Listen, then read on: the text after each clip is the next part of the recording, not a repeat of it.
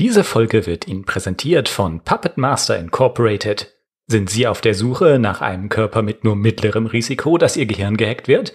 Dann kaufen Sie unsere etablierten Modelle aus Serienproduktion. Puppet Master. Individualität ist überbewertet.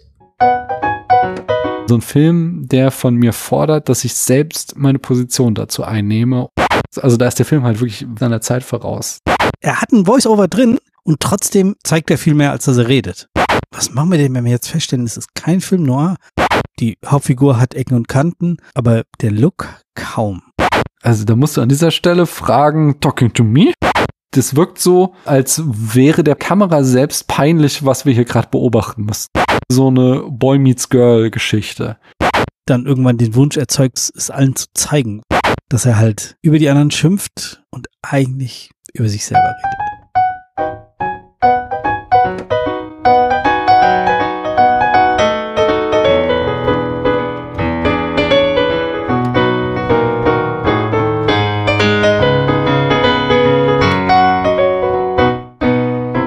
Hallo, hier spricht Daniel. Wir haben mittlerweile Ende Oktober, wir schreiten auf Halloween zu und das ist dann hier quasi das Halloween-Special. Ja, so von den Themen vielleicht Horror, aber von den Tropes eher nicht. Da sind wir schon, schon, also okay, wenn ihr das hört, ist es nämlich auch schon November.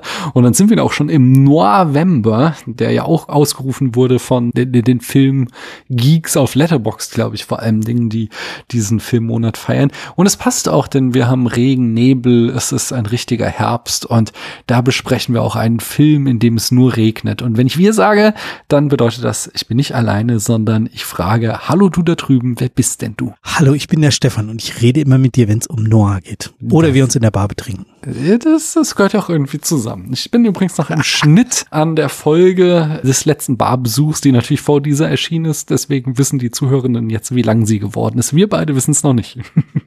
Aber sie war auch wieder intensiv. Ich kann ja. mich bis zur Hälfte erinnern. Na, nicht ganz.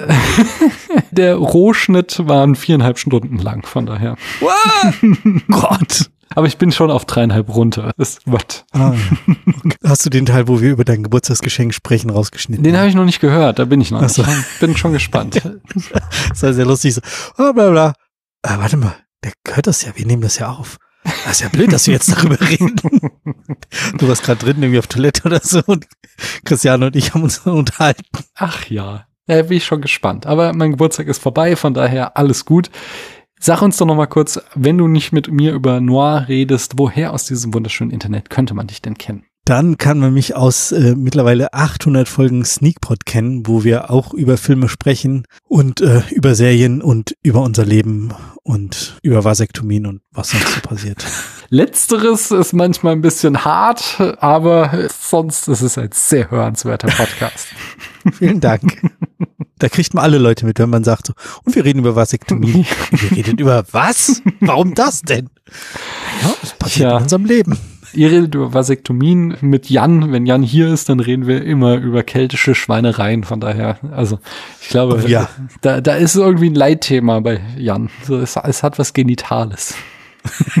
Tja. Anyway, wir reden heute über einen Film und wenn wir das machen, dann führe ich uns immer in das Jahr ein. Und das Jahr ist diesmal das Jahr 1976. Der Wiedehopf ist der Vogel des Jahres. In der Bundesrepublik Deutschland wird die Gurtpflicht auf Vordersitzen von Pkw eingeführt. 1976 erst. 1976 und nur Vordersitzen, nicht? Das ist ein Wunder, dass ich überlebt habe. Ja, ja, ich kenne, also ich glaube, ich bin 80 geboren. Es gab damals schon die Gurtpflicht hinten, aber wenn du ein altes Auto hattest, dann musstest du sie nicht haben. Und ich kenne das auch noch aus meiner Kindheit, aus auf alten Autos zu fahren, wo es hinten keine Gurte gab. Wir hatten, wir hatten so, so Gurt, die man, wo man so reinschlupfen musste. Die Beckengurte? Die nee, kein Beckengurt, sondern so, so Zusatzgurte, die festgegurtet wurden, hm. die man wie so eine Weste angezogen hat und dann hinten festgehalten wurde. Hm. Aber wenn man sich da langsam vorbewegt hat, konnte man sich halt auch durchs ganze Auto bewegen, weil man halt den Gurt rausziehen konnte, sozusagen. Hm. Ich weiß nur, dass ich, äh, der, der Opa meiner Kinder ist so ein Citroën äh, Oldtimer-Fan. Und da war ich auch mal irgendwie so eine halbe Fahrt, habe ich versucht, diesen Gurt zu schließen und irgendwann habe ich es dann Indiana Jones mäßig gemacht und habe einfach zwei Gurtenden zusammengeknotet, um mich so anzuschnallen, weil ich es nicht hingekriegt habe. Okay.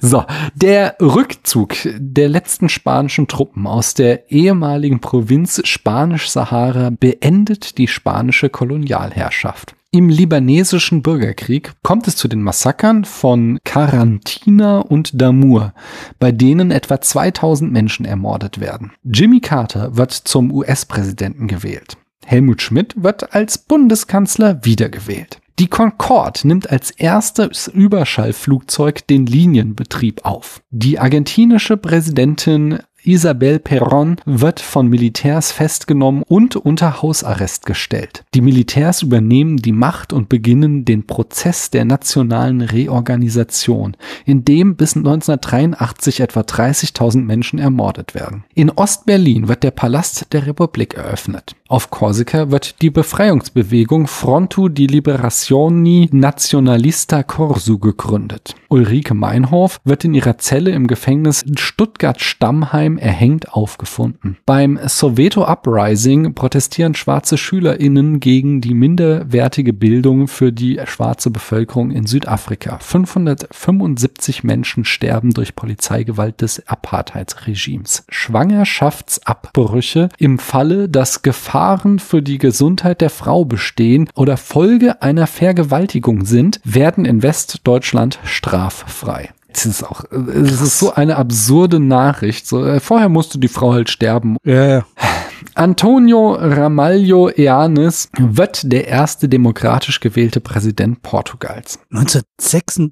Ja, ja, stimmt. Ich meine, wir, wir kommen auch jetzt hier nach Spanien, nicht? Ja, ja. Der spanische König Juan Carlos setzt Adolfo Suárez als Ministerpräsidenten ein. Suárez überführt Spanien in eine Demokratie mit den ersten freien Wahlen im Folgejahr. Krass, es ist einfach, ja. äh, dass mitten in Europa bis in die 70er Jahre noch Diktaturen. Ja, auf jeden Fall. Obwohl, wenn man sich ein bisschen umguckt, sind nicht alles lupenreine Demokratien. Ja, ja, aber also es ist schon was anderes als jetzt der Faschismus in Spanien zum Beispiel ja, ja, unter, unter ja, äh, Franco. Und Franco. das ist ja umso tragischer, dass jetzt Juan Carlos als alter Mann da mit seinen Steueraffären sich selbst so ein Bein stellt, weil der Mann ist halt eine lebende Legende. Der ist ja von Franco als sein Nachfolger aufgebaut worden und hat dann quasi gesagt, äh, fuck it, ich habe keinen Bock auf Faschismus. Also, es ist komplizierter, aber im Grunde, also ihm ist zu verdanken, dass Spanien dann zur Demokratie wurde. Und dann gab es ja ein paar Jahre später nochmal den Putschversuch durch die Militärs, wo er dann auch wieder gesagt hat, Leute, zurück in die Kasernen, hier soll das Parlament weiter regieren. Der, der war halt ein absoluter Nationalheld der Demokratie und macht jetzt halt, also jetzt ist er ja weg vom Fenster, aber hat halt so leider auf seine alten Tage ne, wegen des schnöden Mammons so ein bisschen seinen Ruf ruiniert. Das ist schon mhm. tragisch. Ja. Naja, Steve Jobs und Steve Wozniak gründen Apple. Die nächste Meldung ist die krasseste. Der Lasersatellit Lagios 1 wird in eine Umlaufbahn der Erde gestartet. Er dient der Vermessung der Erde. Seine Lebensdauer im Satellitenorbit wird auf acht Millionen Jahre geschätzt. Was haben die da verbaut? Was ist das für eine krasse Technologie? Ist das wirklich die Lebensdauer? Also wie lange der arbeitet? Kann? Ja, ja. Ist, ist das die Missionsdauer oder ist das die? Ich habe das mehrfach nachgelesen, weil ich es nicht glauben konnte. Das ist nicht die, nicht die Dauer, die als Weltraumschrott da oben rumhängt, bis er dann Ich glaube tatsächlich, so lang wird er funktionieren. Davon gehen sie aus. Wie hieß der? Lagios 1. In den San Lorenzo Basilica in Florenz werden unbekannte Fresken freigelegt, die eventuell von Michelangelo stammen. Die Erstausstrahlung der Satire-Sendung Extra 3 findet statt. Das finde ich auch krass, weil heutzutage machen sie TikTok und sind immer noch da. Ja. Der Konzertauftritt Wolf Biermanns bei einer Veranstaltung der IG Metall in Köln wird genutzt, um den Liedermacher aus der DDR auszubürgern. Oh. Mao Zedong stirbt. Damit endet die Kulturrevolution der Volksrepublik China. Außerdem sterben Agatha Christie, Werner Heisenberg, Martin Heidegger, Gustav Heinemann, Lucino Visconti, Carol Reed, Fritz Lang, Florence Ballard, oder heißt sie Florence Ballard? Ich weiß es nicht. Howard Hughes und äh, Rosalind Russell. Vega, Isla Fisher, Kelly MacDonald, Rashida Jones, Freddie Prince Jr., Reese Witherspoon, Vladimir Klitschko, David Oyelowo, Sally Hawkins, Colin Farrell, Diane Kruger, Benedict Cumberbatch, Alexander Skarsgård, Sarah Chalky, Naomi Harris, Ryan Reynolds, Jack Dorsey, Dominic Monaghan, Alicia Silverstone und Judith Holofernes werden geboren. Ja, das ist aber mal ein gutes Jahr. ich wollte gerade sagen, da, das ist, man merkt, wo unsere aktuellen Schauspielergeneration, wo sie herkommt. Tja, es ist unsere Generation. Ja. Ich muss jetzt noch mal ganz kurz zu diesem faszinierenden Satelliten ja. zurückspringen, wenn ich darf. Das ist nur eine Kugel mhm. mit so Löchern drin.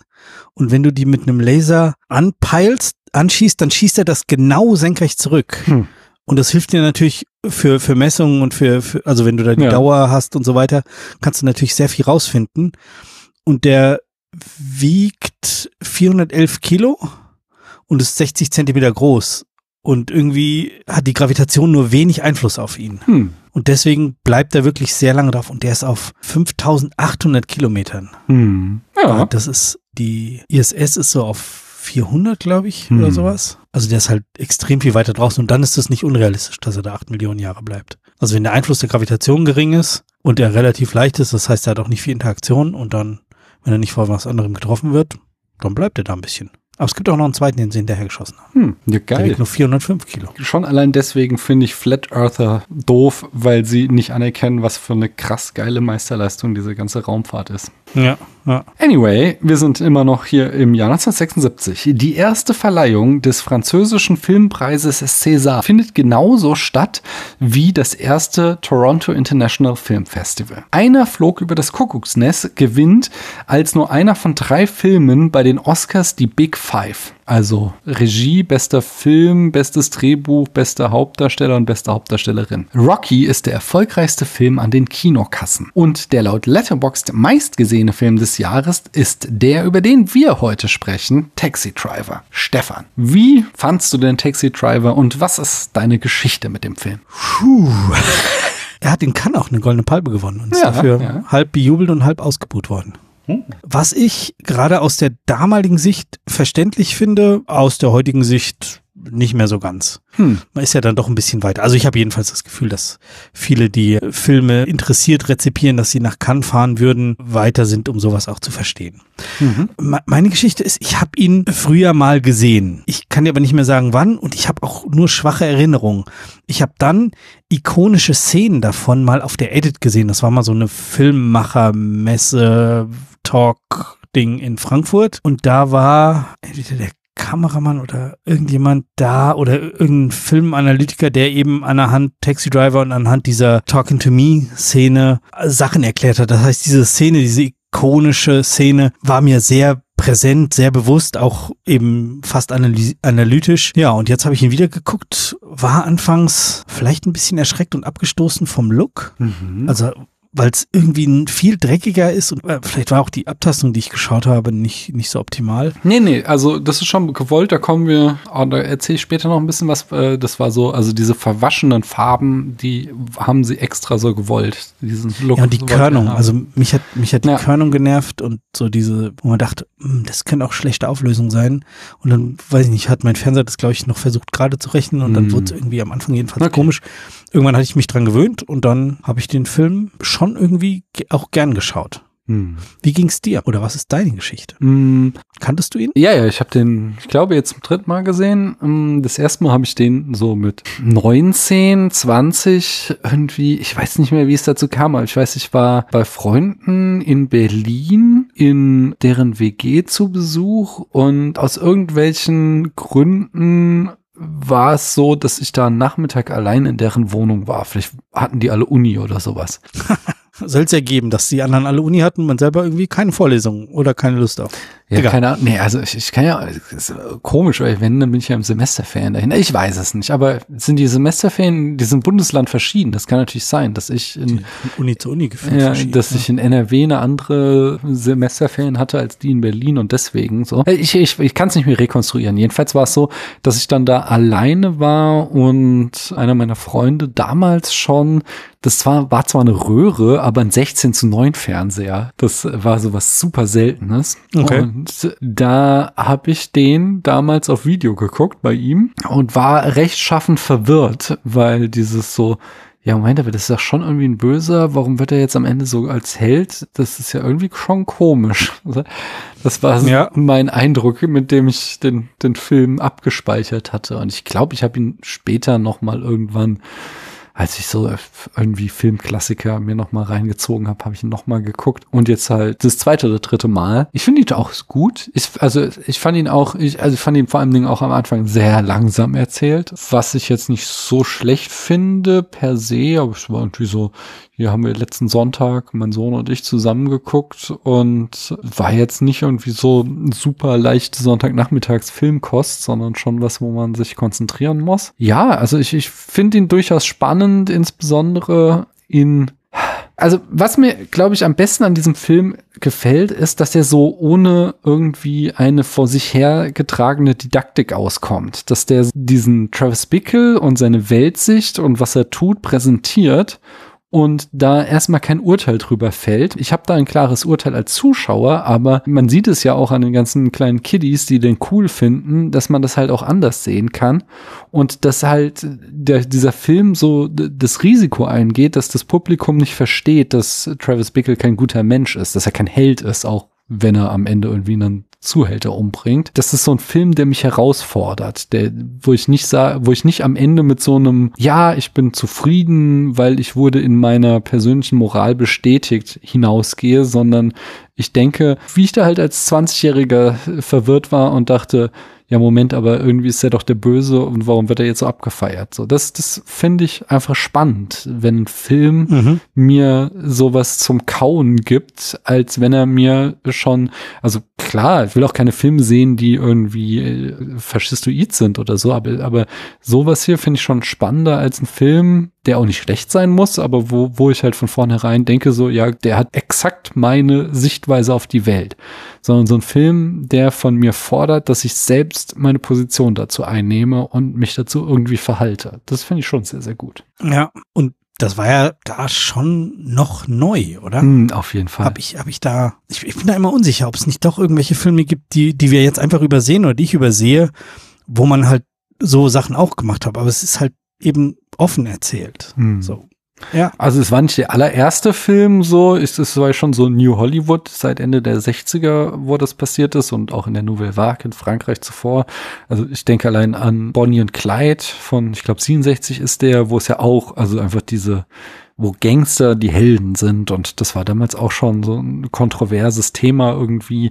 Aber das sind halt irgendwie, die sind halt irgendwie cool und deswegen kannst du viel mehr, viel besser mit denen mitfiebern als halt dieser Travis, der halt einfach von Anfang an so ein echt unangenehmer Typ ist, halt, halt so ein Insel ist. Ein was? Ein Insel, ein involuntary celibate. Das ist ja eigentlich so eine Bewegung aus hier unseren 2010er, 2020er Jahren, die sich so auf so, so Imageboards wie 4chan und 8chan treffen und da sich drüber aufregen, dass quasi die Frauen, die sie nicht ranlassen, daran schuld sind, dass sie noch Jungfrauen sind. Also das, das ist auch eine gefährliche Bewegung. Da gab es in den USA diverse Amokläufe und Terroranschläge, die aus solchen Bewegungen entstanden sind. Das finde ich hier umso spannender und da, da gehen wir nachher auch noch im Detail drauf ein, wie dieser Film von 1976 eben diese Denkweise von so einem Typen, dass er meint, die Frauen seien ihm irgendwas schuldig, vorwegnimmt. Dass er halt da, das schon sehr reflektiert darstellt. So, da ist ein Mann, der ist einsam und der tut so, als müsste jetzt irgendwie eine bestimmte Frau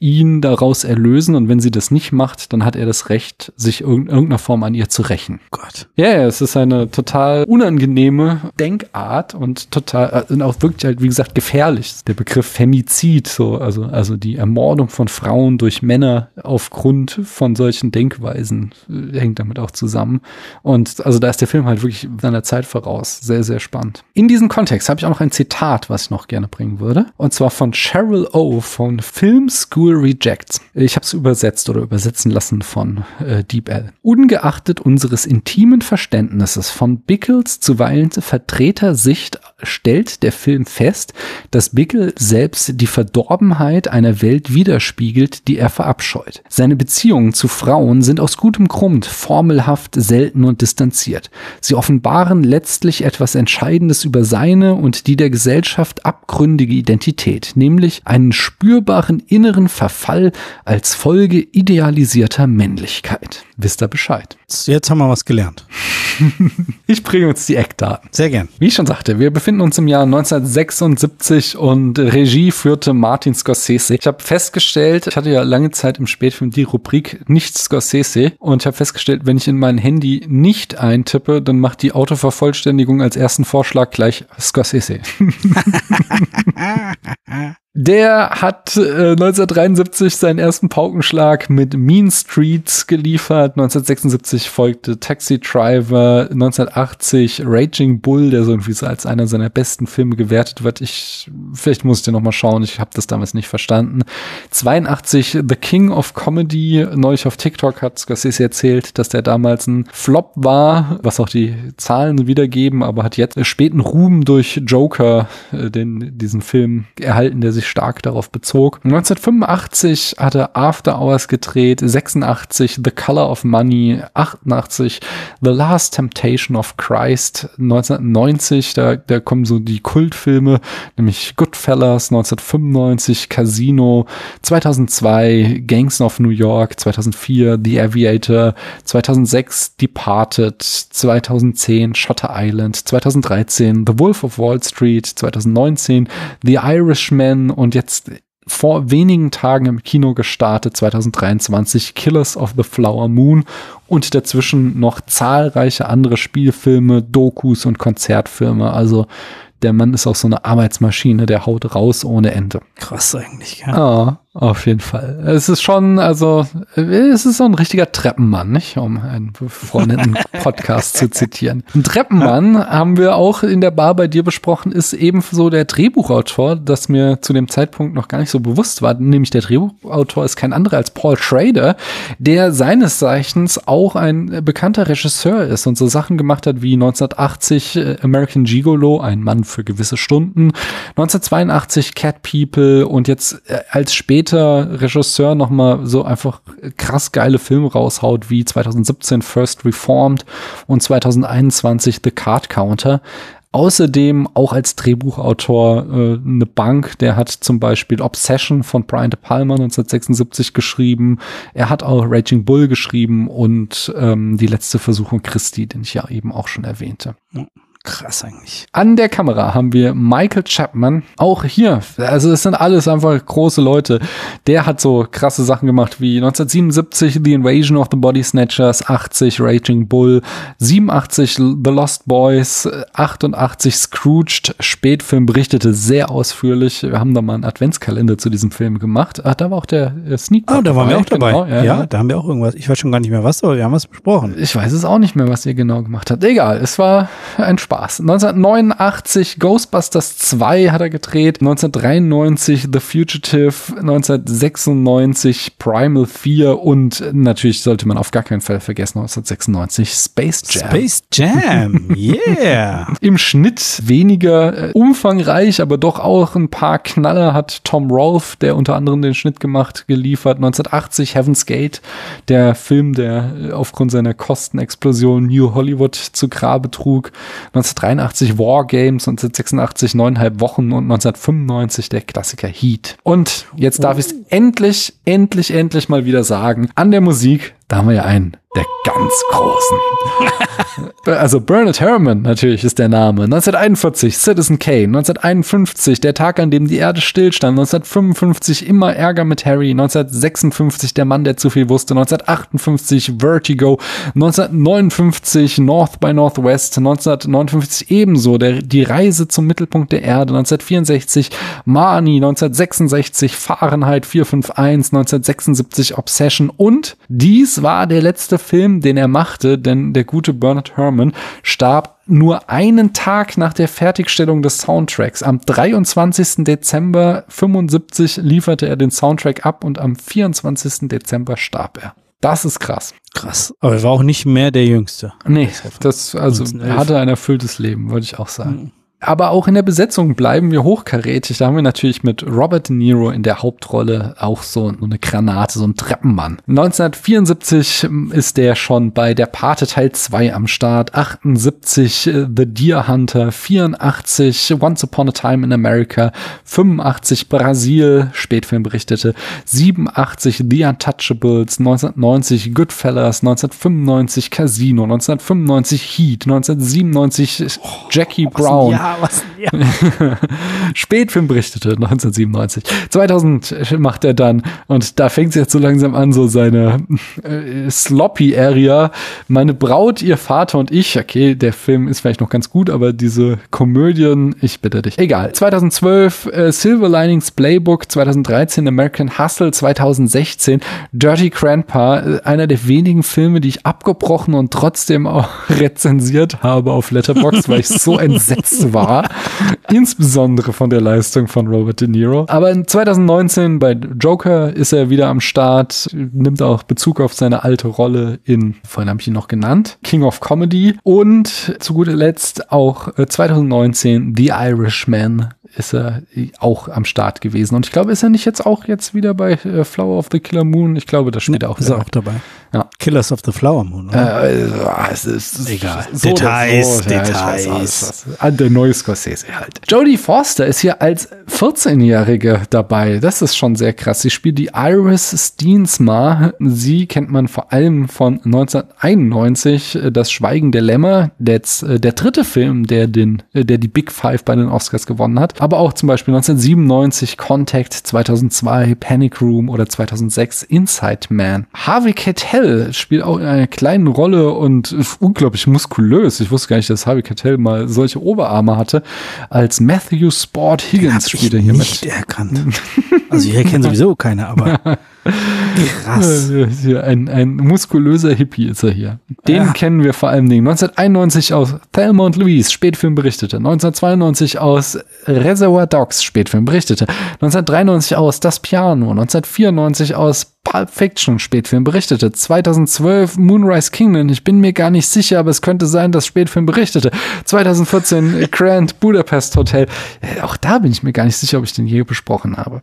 Anyway, auch die zweite weibliche Haupt Hauptrolle ist eine sehr bekannte Schauspielerin, nämlich Sybil Shepard. Sie spielt die Betsy und zwar 1971 ist sie zu sehen in The Last Picture Show, wo sie, glaube ich, auch hier den Regisseur, auf dessen Namen ich jetzt wieder nicht kann, kenne, kennenlernte und ihn seiner Frau ausspannte und mit ihm eine Affäre, vielleicht auch eine Ehe hatte, ich weiß es nicht. Gibt es eine spannende Staffel von You Must Remember This zu, auf jeden Fall.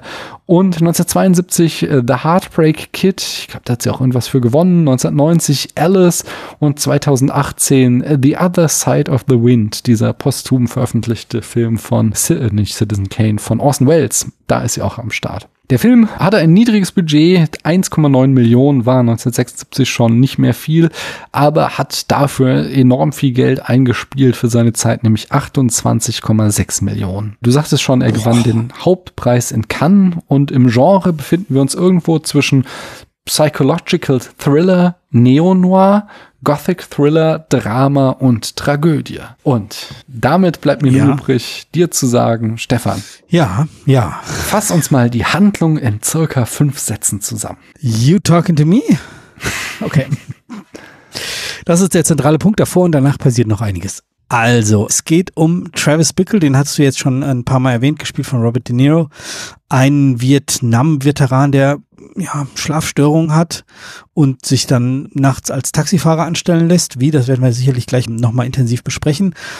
Da verguckt er sich in eine Wahlhelferin, die er aber nicht sehr klug versucht von sich zu überzeugen und die ihn dann auch ziemlich hart abblitzen lässt. Und so fängt er an, seine, seine Energie in die Rettung einer minderjährigen Prostituierten, gespielt von Jodie Foster, zu stecken. Aber auch die sagt, nee, nee, ich muss nicht gerettet werden, äh, ist genau richtig und so soll es sein. Aber naja, er hat die Entscheidung getroffen. Er will, ja, er will als Held untergehen, könnte man das so sagen. Das müssen wir gleich nochmal genauer analysieren und versucht erst äh, den Präsidentschaftskandidaten zu erschießen, für den ja die Wahlhelferin gearbeitet hat. Und am Schluss, als ihm das nicht gelingt, weil er zu früh entdeckt wird, ermordet er halt die Zuhälter von der minderjährigen Iris und überlebt vermutlich.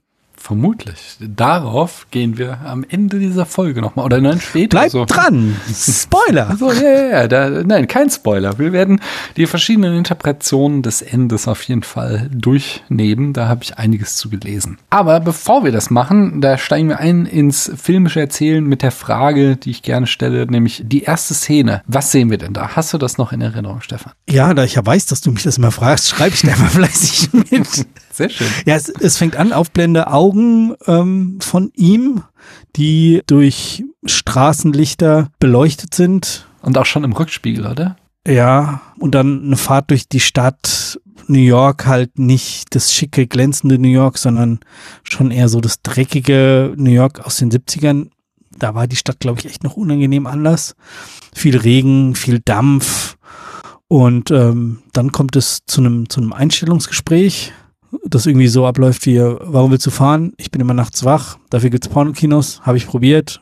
Ich fahre nachts umher mit äh, Bussen und U-Bahn, da kann ich auch bezahlt werden für. Und dann wird er quasi eingestellt, dann reden sie noch kurz darüber, dass er Marine war, um das auch nicht nur zu zeigen, sondern auch zu erzählen. Dann beginnt der Film sozusagen. Oder würdest du noch weitergehen als diese? Nee, nee, nee. Also mir, mir ging es vor allen Dingen so um diese ersten Stimmungsbilder, könnte man es ja überhaupt schon nennen, so bevor wirklich so diese Handlung mit dem Vorstellungsgespräch beginnt. Die finde ich am spannendsten, weil die so schon den Ton des Films festsetzen und man so ein Gefühl dafür bekommt, was für ein Thema der Film haben wird.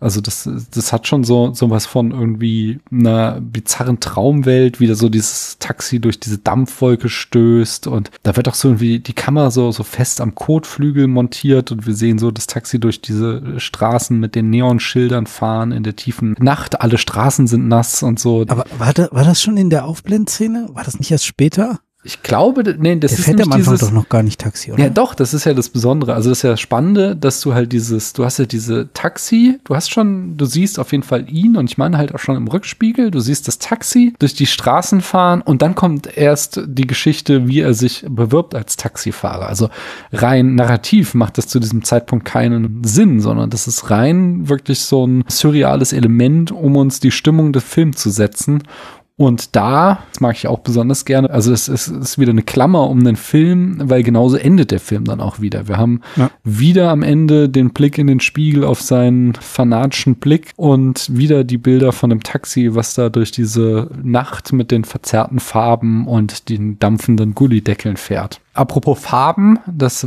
was ich eben schon ansprache, sie haben nämlich für diesen Film ein spezielles Verfahren entwickelt, das sich Chemtone nennt und das ihnen erlaubte, sehr dunkle Bilder bei zugleich intensiven Farben aufzunehmen, aber das dann dazu führte, dass diese Farben sehr verlaufen und, und halt so verwaschen aussehen.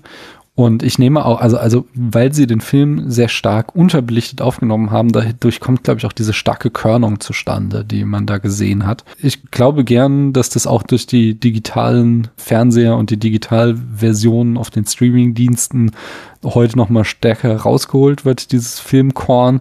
Aber also es war schon auch so ein, so ein Wille zum Stilen, den sie da an den Tag gelegt haben, um das äh, genau dieses Bild hinzukriegen. Ja, und um den Look hinzukriegen, musst du ja so einen ganz äh, starken Film nehmen, also der ganz viel aufzeichnen kann und das Hm. wird ja dann König. Ja, auf Also jeden das Fall. ist ja irgendwie in der Physik oder in der Chemie oder in beidem vielleicht. Beides. Im Zweifel alles. Wow, da kenne ich mich echt zu wenig mit aus. Ach ja. Ich habe noch so zwei so, so, so allgemeine, interessante Beobachtungen zum Film schon erzählen, bevor ich gerne mit dir unsere Film-Noir-Tropes durchgehen würde. Ja, das sollten wir auf jeden Fall machen. Ja. Ich habe so das eine an der Stelle gelesen, die sich so mit quasi der Drehbuchstruktur befasste, dass es spannend ist an diesem Film, dass es keine äußeren Konflikte gibt. Also bei einem konventionellen Drehbuch hast du ja eigentlich verschiedene ProtagonistInnen, zwischen denen sich ein Konflikt austrägt. Und hier findet halt der komplette Konflikt innerfigürlich in Travis Bickle statt. Also, dass du halt hast eine unkonkrete innerfigürliche Spannung die ganze Zeit in deinem Protagonisten, der alle Konflikte immer nur mit sich selbst austrägt und dass das halt trotzdem am Ende so einen runden Film ergibt, das ist schon erstaunlich. Das fand ich bemerkenswert auf jeden Fall. Ja, und sowas zu, zu schreiben und zu, zu zeigen, finde ich, also wenn jemand mit sich selber Probleme hat, Hm. das zu zeigen. Gut, sie nutzen das, das Tagebuch sehr intensiv für ein bisschen, er darf auch mal da reden, quasi wie es ihm gerade Ja. geht, klar. Aber immer noch in einem okayen Rahmen. Auf jeden Fall, denn das wäre doch so die zweite Beobachtung, die ich habe, dass sehr viel mit Bildern erzählt wird und nicht mit Worten. Dass wir halt einfach sehr viele Sachen gezeigt kriegen, ohne dass wir erklärt bekommen, was das jetzt bedeutet. So, wir haben zum Beispiel so Sachen wie, dass wir seinen Nachttisch sehen, wo lauter Medikamentendosen draufstehen, ohne dass uns jetzt nochmal irgendwie, also klar, es wird uns erzählt, dass er nicht schlafen kann, aber das ist mehr als nur ein Schlafmittel, was da steht. So, da, da kann man sich überlegen, welche Probleme hat er eigentlich noch. Ja. Äh, wir sehen in einer Szene, wo er einen nackten Oberkörper hat, dass er eine riesige Narbe auf dem Rücken hat und können uns überlegen, was ist ihm damals in Vietnam eigentlich genau passiert, so dass er, wie er sagt, ehrenhaft entlassen wurde, ohne dass das weiter irgendwie durch Worte aufgebracht werden. Es gibt eine Szene, wo er irgendwie in seiner Wohnung sitzt und dann mit den Füßen so an dem Fernseher wippt, bis er ihn umwirft und da wird uns jetzt auch nicht irgendwie erklärt, warum er das macht, sondern auch da können wir uns wieder fragen, was so dieses reine Bild uns erzählt. Er lässt viel offen. Ja, genau. Und also, aber das mag ich total, wenn das ist halt so, ne, dieses Show don't tell hat er vollkommen verinnerlicht, dieser Ja. Film. Also, äh, auch wenn er ein Voice-Over benutzt, Genau, genau das finde ich, das finde ich so spannend. Er, er hat einen Voice-Over drin und trotzdem zeigt er viel mehr, als dass er redet. Hm. Er äußert sich nicht explizit abfällig über Sexworkerinnen und schwarze Menschen, sondern immer nur allgemein über den Abschaum. Aber dadurch, dass wir ihn einfach sehen, wie er total missbilligend und abwertend auf Schwarze und Menschen aus dem Rotlichtmilieu guckt, merkt man halt, dass sich das darauf bezieht, so seine ganzen inneren Monologe, wo er darüber redet, äh, wie schlimm die Welt geworden ist und dass wir halt hier einen krassen Sexismus und einen krassen Rassismus in ihm haben, ohne dass es je ausgesprochen wird. Hm. Ja, wollen wir mal dann die Film, äh, die Frage, also wir, wir besprechen das ja hier im Rahmen unserer Film Noir-Reihe und es ist ja eine sehr spannende Frage, ob es sich denn überhaupt um einen Film Noir handelt. Was machen wir denn, wenn wir jetzt feststellen, es ist kein Film noir? Löschen wir dann alles, was wir geredet haben? Oder brechen wir einfach sofort ab? Einfach Abspann und raus? Oder Also auch sehr, wenn ich das sehr charmant finde, diesen Vorschlag, äh, das hätten finde wir ich, vorher besprechen sollen und einfach eine, eine Pause. Nein, unser Mission Statement war ja damals vor zwei Jahren oder so, als wir angefangen haben, dass wir gesagt haben, wir wollen ja den Film Noir kennenlernen. Und da gehört ja auch solche Grenzfälle wie das hier Mhm. rausfinden. Nämlich, da fange ich mal gleich an, unser allererster Stichpunkt, Privatdetektiv. Haben wir nicht. Na, Genau, wir haben hier keine Ermittlung, die hier in irgendeiner Form stattfindet. ja, ist auch ohne so einen Kriminalfall, der zentrales Thema Ja. Das stimmt. Das Also- ist, beim letzten Film hatten wir zwar einen Mörder als Protagonisten, aber es ging halt trotzdem so irgendwie um die Ermittlung gegen ihn dann, nicht? Mhm. Wie sieht's aus mit einem Anti-Helden? Ja, schon irgendwie. Hm. Das mit dem Held kann man in Fragezeichen stellen, aber gerade weil er ja bei vielen kleinen Jungs irgendwie im WG-Zimmer an der Wand hängt, ist er schon da irgendwie so ein Held, aber auf definitiv ist da das Anti drin. Ja. Einen charakterschwachen Mann war unser nächstes Kriterium. Da will ich eine fette Checkmark machen, oder? Also, ich, ich finde ja, die so ein schlechter Ex-Freund sein, finde ich ja äh, Paradebeispiel für charakterschwach sein. Also er kriegt da eine, also er ist ja kein, nicht mal ein Ex-Freund, er kriegt einfach eine Zurückweisung von einer Frau und äh, erst irgendwie. Weil das ins Pornokino geschleppt. Also, das ist so absurd. Ja, also das kann man noch so, da, da, kann, da kann ich sogar noch Mitleid mit ihm haben, dass er halt einfach so unbeholfen ist, nicht checkt, wie zwischenmenschliche Beziehungen funktionieren, dass er nicht weiß, was ein normaler Film ist und was halt wirklich nur ja, ein Film zur Selbstbefriedigung ist. Und äh, was von beiden geeignet ist für ein, für ein Date. Da habe ich noch irgendwie Mitleid mit ihm, aber halt alles, was danach folgt, erst so dieses sie anbetteln, das ist halt so, so wirklich so ein klassisches schlechter Ex-Freund-Verhalten. Er bettelt sie erst an, sie soll ihn zurücknehmen und ihm noch eine Chance geben und als sie das ablehnt, fängt er dann an, sie zu beschimpfen, dass sie eh es nie wert war und dass sie in der Hölle schmoren wird und er ja viel besser ist als sie. Ich finde für mich das Paradebeispiel für einen schwachen Charakter. Ja, okay, gehe ich mit. Ja, ich, als, als ich mir äh, überlegt habe, in meinen Vorüberlegungen sozusagen, ah, da war ich mir, mir nicht so sicher, ob er nicht einfach ob ihm einfach soziale Sachen fehlen. Hm, das auch schon. Also weißt du, du kannst auch, du kannst, du kannst auch so ein Nerd sein, der nicht weiß, wie man irgendwie gut Smalltalk hält und trotzdem kannst du halt ein anständiger Typ sein. Und dieses Verhalten, was er da an den Tag legt, das zeigt halt, dass er auch, dass er halt nicht besser ist als die ganzen Menschen, über die er sich in seinen inneren Monologen auslässt. Ja, da die Frage, geht's, geht's um die anderen oder geht's, eigentlich redet er wie sich selber? Ne, eigentlich schon. Gut. Aha. Na, lass uns da später nochmal. Ja?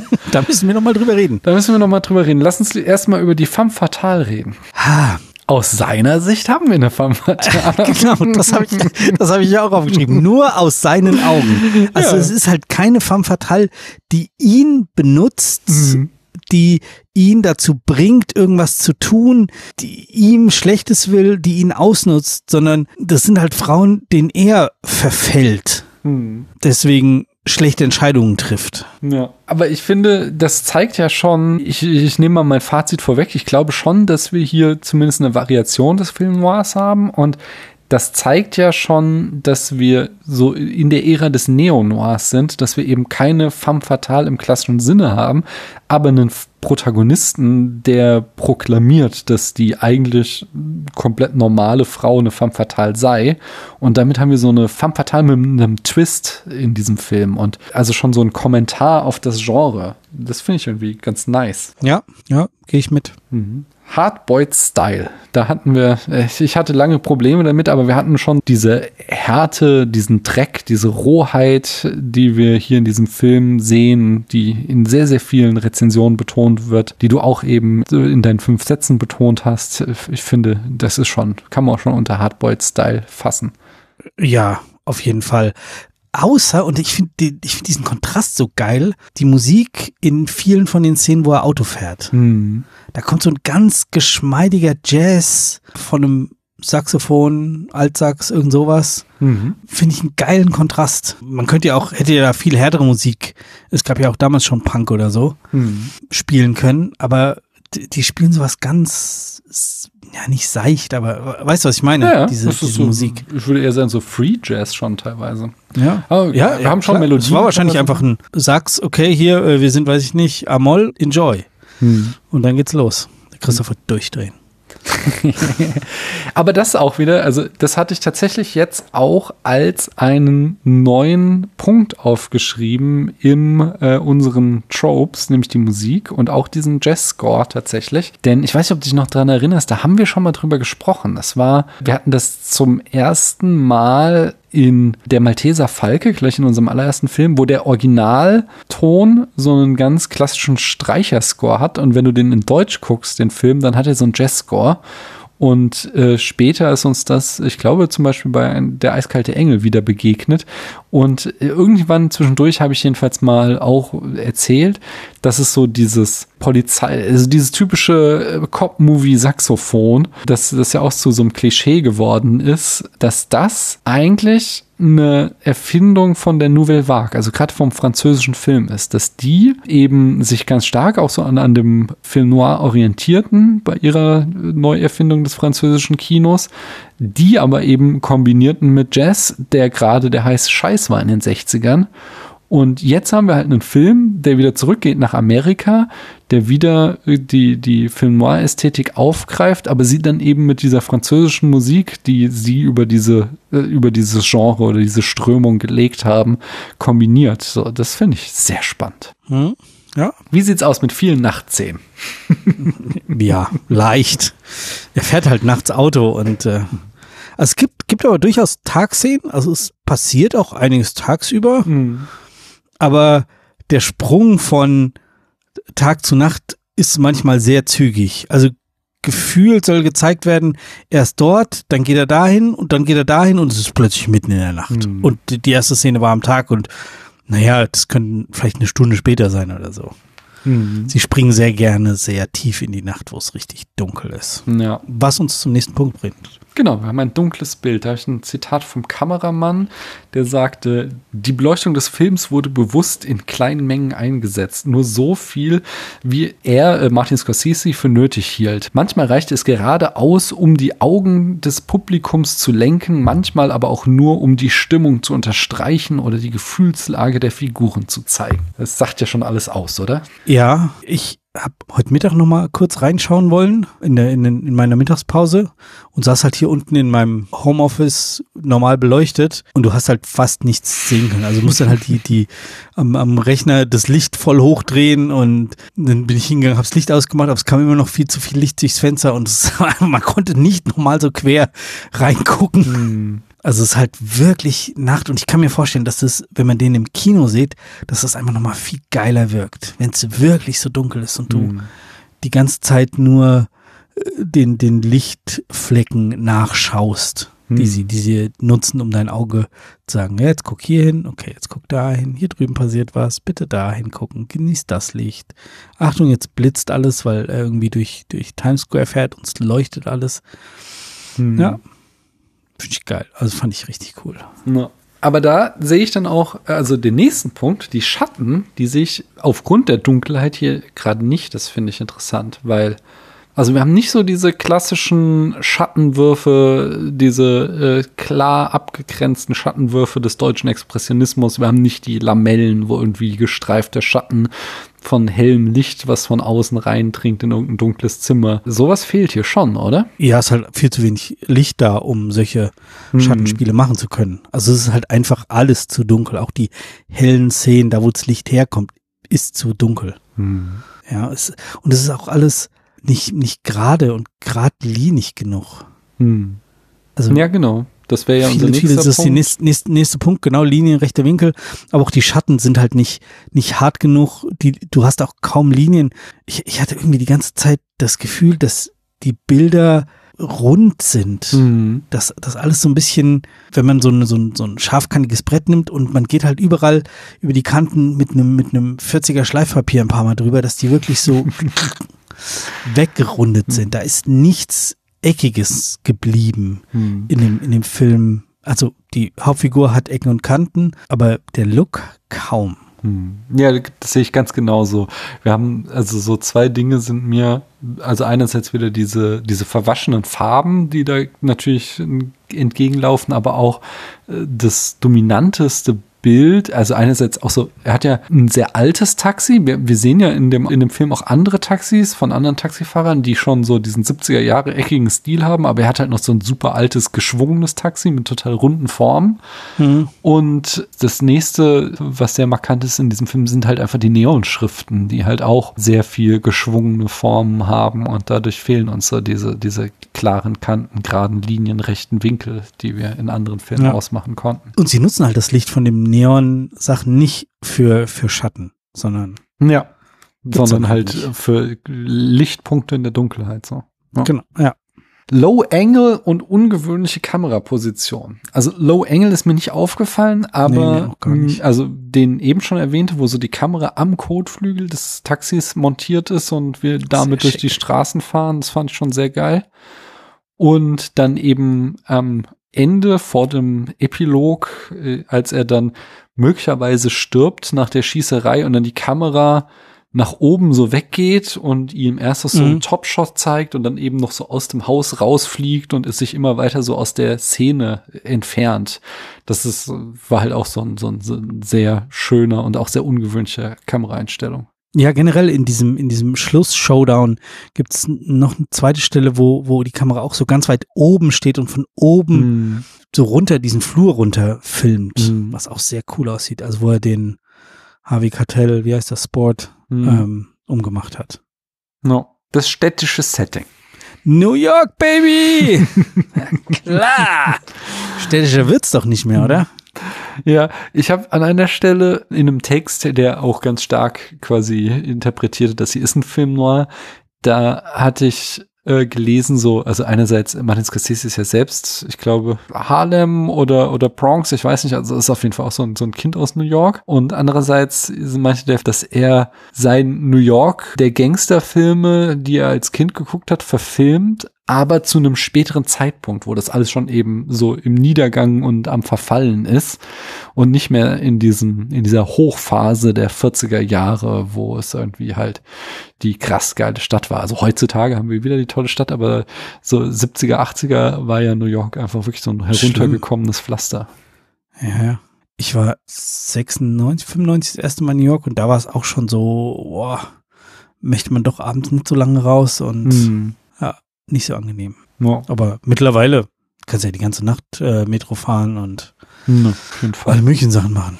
Ich war ja letztes Jahr da und keine Ahnung, auch bis späten Nacht da über The Line, die du uns empfohlen hattest, gelaufen. Oh ja, das ist so geil und, Also so eine Hochbahn, wo jetzt so ein Park drauf ist und dann läuft man so zwischen den äh, Hochhäusern durch und es war jetzt auch nicht, dass ich mich in irgendeiner Form mal da irgendwie Angst hatte oder so. Nö, finde ich, brauchen wir jetzt in New York. Also natürlich gibt es auch Klar. Viertel, in die du nicht nachts gehst, aber ja, du gehst in Frankfurt auch nicht in jede Ecke nachts. Aber wenn man ein bisschen mit den Augen offen rumläuft, ist es schon eine relativ sichere Stadt. No. Ja. McGuffin haben wir nicht, oder? Nee. Nee. Der ich auch raus.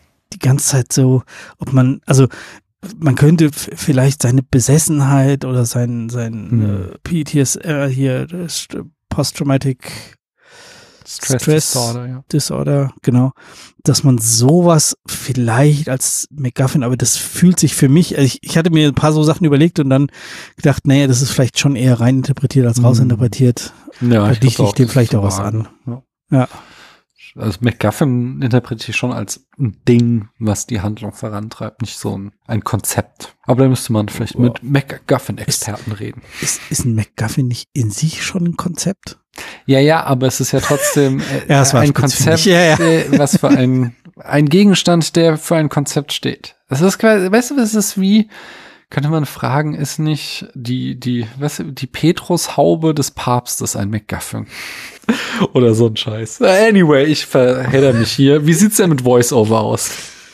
ja, dauernd und ständig. Nein, nicht ganz so krass, aber es ist schon viel Voice-Over. Hm. Im, es dauert eine Zeit, bis man oder vielleicht auch nur bis ich gerafft habe, dass es das Tagebuch ist, was mhm. er da schreibt. Es gab da eine sehr schöne Stelle, die mir jetzt gerade wieder einfällt, wo, wo er schreibt und liest die ganze Zeit und dann so die letzten drei, vier Wörter vom Satz sind halt so langsam ausgesprochen, wie er sie gerade da aufs Blatt schreibt. Das finde ich einen mhm. sehr eleganten Weg, damit umzugehen. Mhm. Ich finde, ich habe auch hier wieder was sehr Schönes gelesen, dass dieser Voice-Over sich ein bisschen, also so gewissermaßen über das Publikum lustig macht, ähm, weil dadurch, dass ja Travis unser Protagonist ist, versuchen wir ständig irgendwie was Besseres in ihm zu sehen, als er wirklich ist. Wir versuchen uns ja irgendwie mit ihm zu identifizieren und dadurch irgendwie seine Handlung zu rechtfertigen während er uns in dem Voice-Over die ganze Zeit erzählt, dass er halt wirklich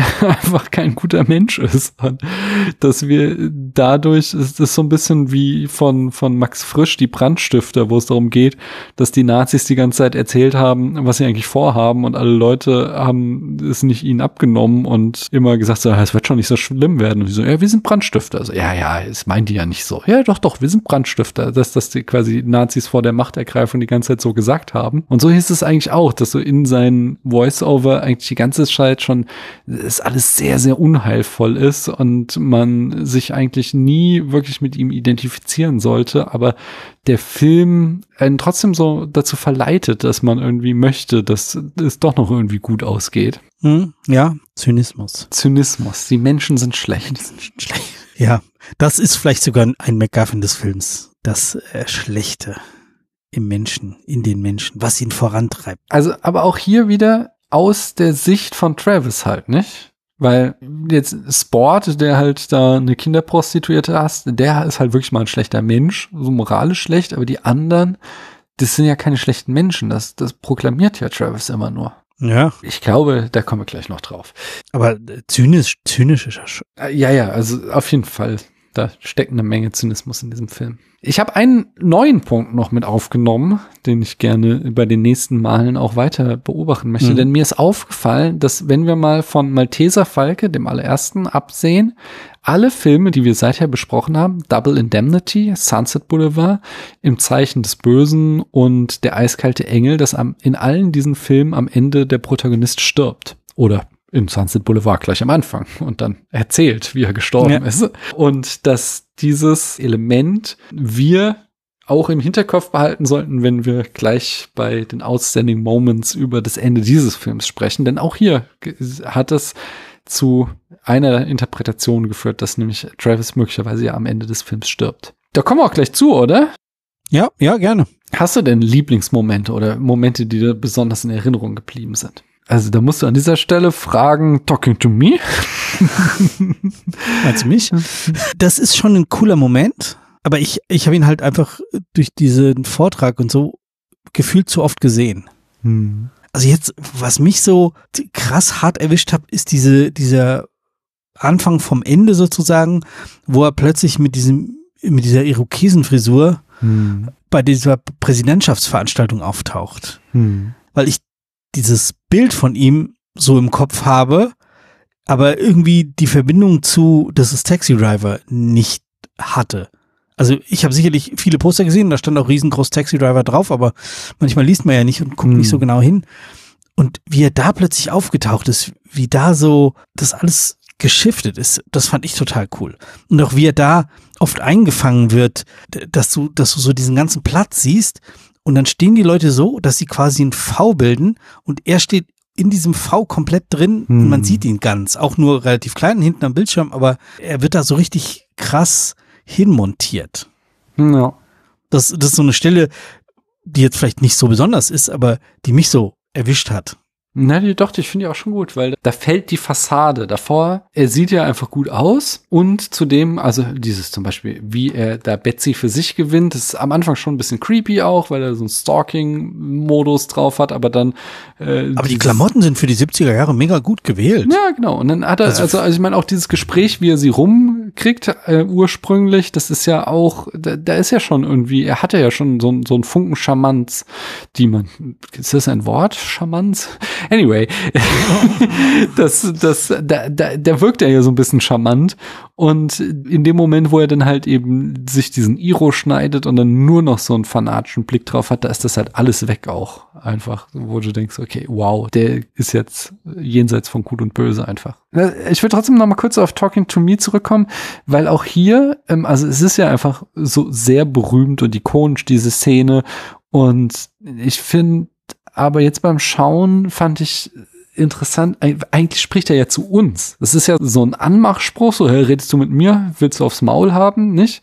Und ja. das spricht er ja, also er spricht in den Spiegel, er redet auch mit sich selbst, aber er spricht halt auch direkt zum Publikum und bedroht eigentlich das Publikum, ob das Publikum ihn jetzt quasi irgendwie dumm anmacht, ob das Publikum ihn jetzt doof findet.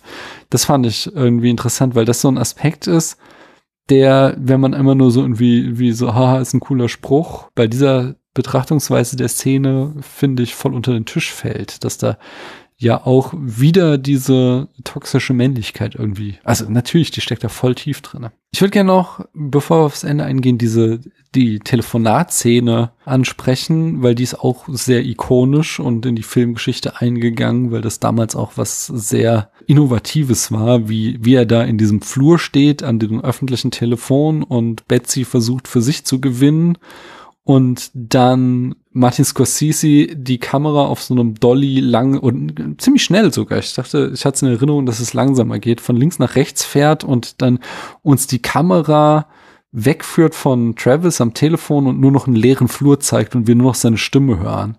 Und in seiner Stimme ist so gleichzeitig steigert sich immer so mehr die Verzweiflung, weil Betsy ihn nicht zurücknehmen will. Das wirkt so, als wäre der Kamera selbst peinlich, was wir hier gerade beobachten müssten. So, so, so, so oh, Junge, gib einfach auf. Ja, genau. Wir, Mach die, brauchst die Augen gar nicht zumachen, ich mach das. Ja, genau. Das ist so, hör auf, das ist, das führt zu nichts, wie du sie jetzt gerade beleidigst oder bekniest. Beleidigung kommt ja später. So, hör, hör einfach auf. Die Kamera geht halt weg, um nicht mehr länger ertragen zu müssen, was er, wie er sich da gerade anstellt. Und aber interessant ist, dass gerade dadurch, dass wir dann halt nicht mal mehr was Spannendes sehen, sondern nur noch diesen leeren Flur sehen, wir irgendwie noch viel mehr auf seine Worte und die Peinlichkeit zurückgeworfen sind, die in diesem Telefonat liegt. Das finde ich schon sehr nice. Ja, das hatte ich schon wieder vergessen, siehst du mal. Ja, hast du noch eine Szene? Ähm, nö. Dann. Also der, der, ja, ich, den, der Schluss halt schon krass, ja. dieser Schlusskampf. Genau. Aber da wollen wir jetzt eh gleich nochmal intensiver uns reinsteigern. Genau. Nee, lass uns genau da jetzt hingehen. Denn da ist so, also das Ende ist genau das, was auch wahrscheinlich damals in Cannes die große Kontroverse ausgelöst hat. So ist es hier ein, ein Triumph oder ein tragischer Untergang, den wir sehen. Wir finden auf alle Fälle, also wir sehen Travis, der in Selbstjustiz dann eben den Zuhälter von Iris, der minderjährigen Sexworkerin, umbringt und auch den Typen, der irgendwie da das Geld für dieses Stundenhotel nimmt, umbringt und den Freier von ihr, den aktuellen, auch umbringt. Und von, von der Inszenierung ist erstmal interessant, dass wir hier äh, beispielsweise keine Musikuntermalung mehr haben, sondern nur noch äh, den diegetischen Ton. Wir haben auch erstmals sehr explizite Gewalt. Also wir sehen zum Beispiel, wie einem Typen die Hand weggeschossen wird und Travis in den Hals geschossen wird. Wir kriegen das auch als sehr traumatisch geframed, dadurch, dass Iris zusammengekaut in der einen Ecke liegt und weint und, und wirklich, wirklich fertig ist mit der Welt.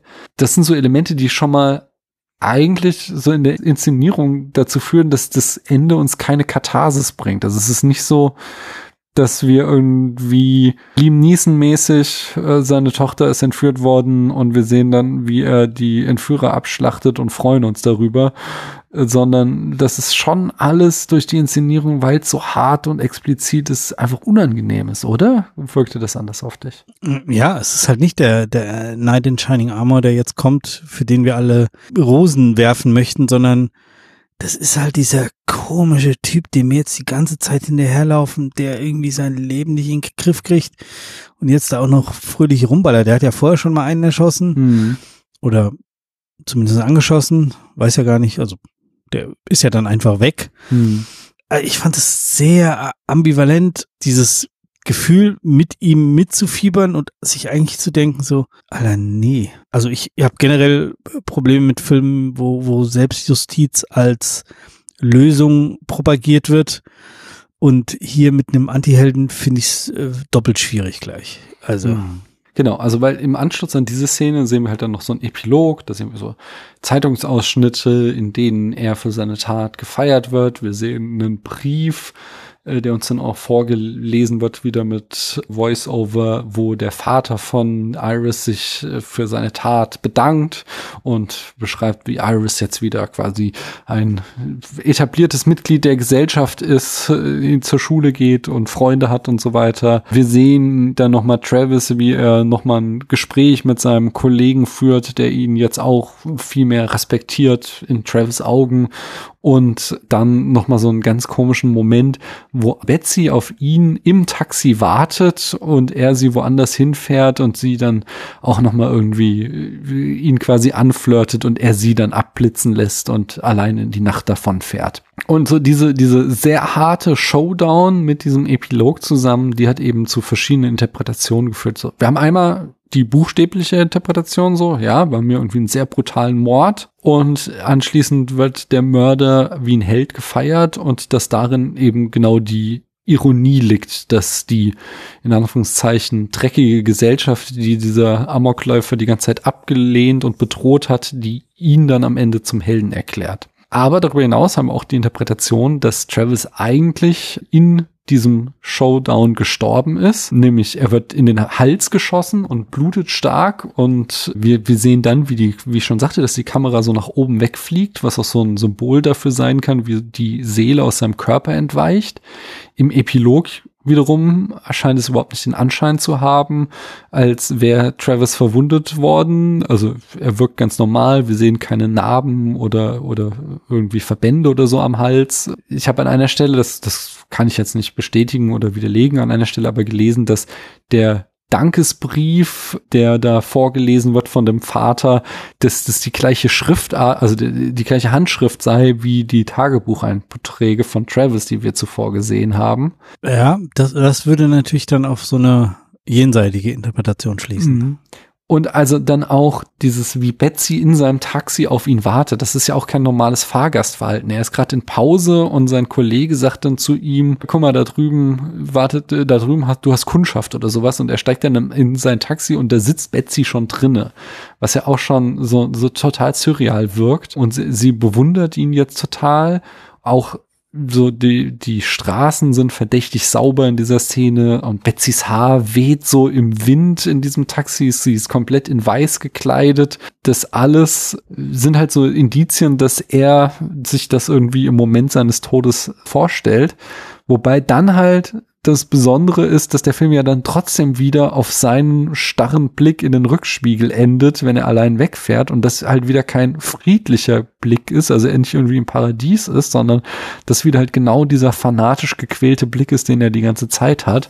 So, dass, dass, dass er jetzt nicht irgendwie an einem friedlichen Ort ist. Hast du das als fanatisch? Also für mich war das so entspannt, dieser Schlussblick. So nee, dieses. Gar nicht. Ich finde den schon, ich finde, das war wieder genauso dieses, dass diese ganze Epilog darauf hindeutet, so, oh ja, er ist jetzt der Held und dann guckt er so in den, in den Spiegel und du siehst in seine Seele, dass er immer noch genau der gleiche, ja, keine Ahnung, Psychopath oder der, der gleiche Mann mit der verdrehten Weltsicht ist. So habe ich das komplett interpretiert. Ich sehe da keine keinen Frieden in seinen Augen. Hm. Ich hatte, ich hatte ihn wirklich so als, ja, nicht geläutert, aber so, okay, ich habe hier jetzt einen Schritt gemacht. Hier ist echt was passiert und äh, jetzt hat er sich irgendwie mit dieser Gesamtsituation zurechtgefunden. So kam es mir vor, so habe ich es gelesen, aber kann natürlich auch sein, dass es einfach. Also so wirkt er in den, in den Szenen, also in den Augenblicken davor, wenn er so mit Betsy redet und sie dann eben irgendwie, ja, wir sehen uns und, und er nur irgendwie überlegen lächelt, da, da wirkt er halt so. Aber dann kriegen wir noch so diesen einen letzten Shot im Spiegel und den finde ich, der deutet eben wieder auf was ganz, ganz anderes hin. Okay. Hm.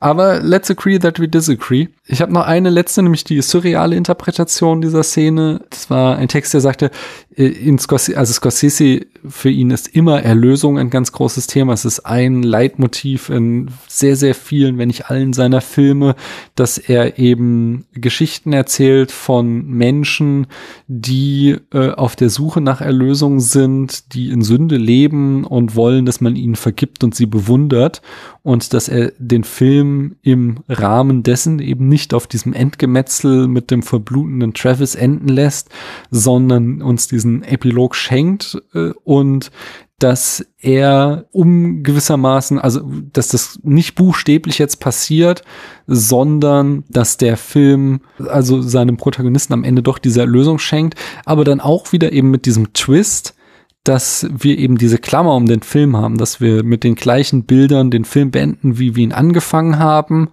wo, worauf das ist dann, schon sehr deutlich sehr gewollt. Genau. Und dass dann halt Scorsese damit andeutet, dass das Ganze ein Kreislauf ist, nicht? Dass also unabhängig davon, wie wir jetzt das Ende interpretieren, diese Geschichte von irgendwie einem toxischen männlichen äh, Menschen, der amok läuft, die wird sich immer wiederholen, dass er uns das damit andeuten will. Das, das war so die dritte Interpretation, die ich gelesen habe. Und ich, ich sag mal so, ich glaube nicht, dass der Film hier eine dieser oder möglicherweise noch weiteren Interpretationen wirklich begünstigt, sondern dass er es tatsächlich dem Publikum überlässt, das Ende so zu lesen, wie du oder ich es will. Und wenn du sagst so, der ist für dich am Ende friedlich, dass das dann genau auch so ein bisschen die Stärke von dem Film ausmacht, dass wir uns am Ende darauf zurückgeworfen sehen, wie ist denn die Handlung von Travis? Wie sehen wir die? Sehen wir das irgendwie als, als gerechtfertigte Befreiung einer minderjährigen Sexworkerin, Kinderprostituierten oder sehen wir das eben als brutalen Amoklauf und sehen wir ihn irgendwie am Ende dann doch irgendwie als erlöst an oder als, tox als, als Beispiel für toxische Männlichkeit? Und dass der Film sich da nicht festlegt, das, das macht halt genau diesen, Charakter aus, den ich so spannend daran finde. Oder Max, du siehst es anders? Nee, nee, ich, ich finde gerade dieses, dieses offene, dieses nicht dir sagen, wie du das zu empfinden hast oder wie du das zu lesen hast, finde ich so charmant. Hm. Also, ja, bin ich bei dir. Wir haben ausführlich jetzt über Worum geht's gesprochen. Ich habe trotzdem noch zwei Punkte bei Worum geht's wirklich, die ich gerne ansprechen würde. Ja. Das eine große Thema, was ich hier identifiziert habe, und damit bin ich auch nicht allein, ist das Thema Einsamkeit. Also einer der ersten Sätze, die er im Voiceover sagt, ist auch, die Einsamkeit hat mich mein ganzes Leben lang verfolgt.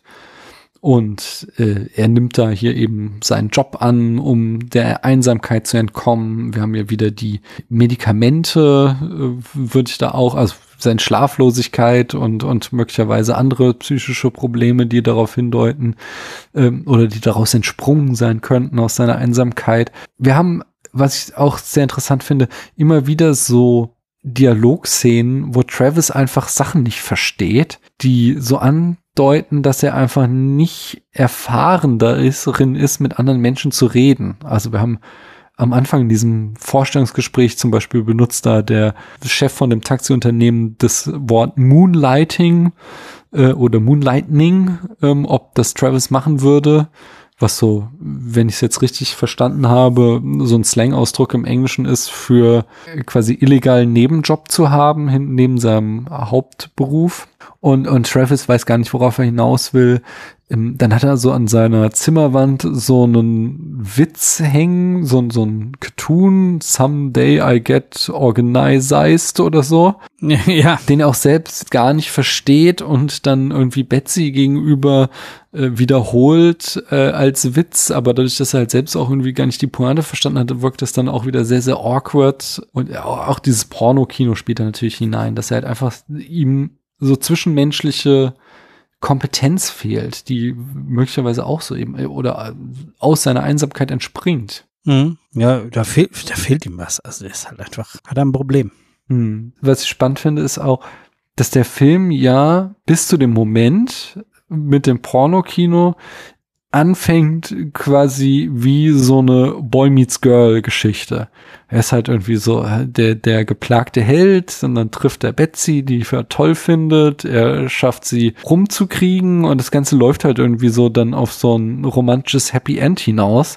Und dann kommt eben dieser absolute äh, Fehltritt, dass er meint, er könnte sie jetzt äh, auf dem ersten Date in Pornokino mitnehmen. Da machte so der Film so einen harten Bogen, um uns quasi den Boden unter den Füßen wegzuziehen und uns zu sagen, so, nee, das hier ist eine andere Geschichte. Mhm. Aber zugleich ist es halt auch nicht so, dass der Film uns irgendwie Travis als armen Menschen, der keine andere Wahl hat, darstellt, sondern er kriegt immer wieder Optionen geliefert, um seiner Einsamkeit zu entkommen. Also beispielsweise eben die Gespräche mit seinen Kollegen, da könnte er ja auch in irgendeiner Form mal verbindlicher werden. Da hat er ja über Betsy hinaus Menschen, mit denen er seine Einsamkeit durchbrechen könnte. Genau, er hat ja schon soziale Kontakte. Ja, genau, aber die nimmt er halt nicht an, sondern er hat sich halt komplett auf Betsy fixiert, dass sie dafür verantwortlich ist, ihn aus seiner Einsamkeit herauszuführen. Und dass er da eigentlich Leute hat, eigentlich hat er da Kontaktleute, mit denen er Gespräche führen könnte, mit denen er Freunde Freundschaften möglicherweise eingehen könnte, aber diese Option nimmt er halt überhaupt nicht wahr, weil er so fanatisch ist dann irgendwann, dass sie dafür verantwortlich ist, ihn aus dieser Einsamkeit herauszuholen. Hm. Ja, irgendwie, äh, im Endeffekt ist er einfach niemand. Mhm. Und, und niemand braucht ihn auf dieser Welt irgendwie. Und ich habe irgendwie so den Eindruck, dass diese mangelnde Nachfrage nach ihm dann irgendwann den Wunsch erzeugt, es allen zu zeigen, was er wirklich ist, was er kann, was er. Und dadurch entsteht ja dann am Ende auch diese übertriebene Aktion, die er dann fährt, die ja zu dem schon besprochenen Ende führt. Hm.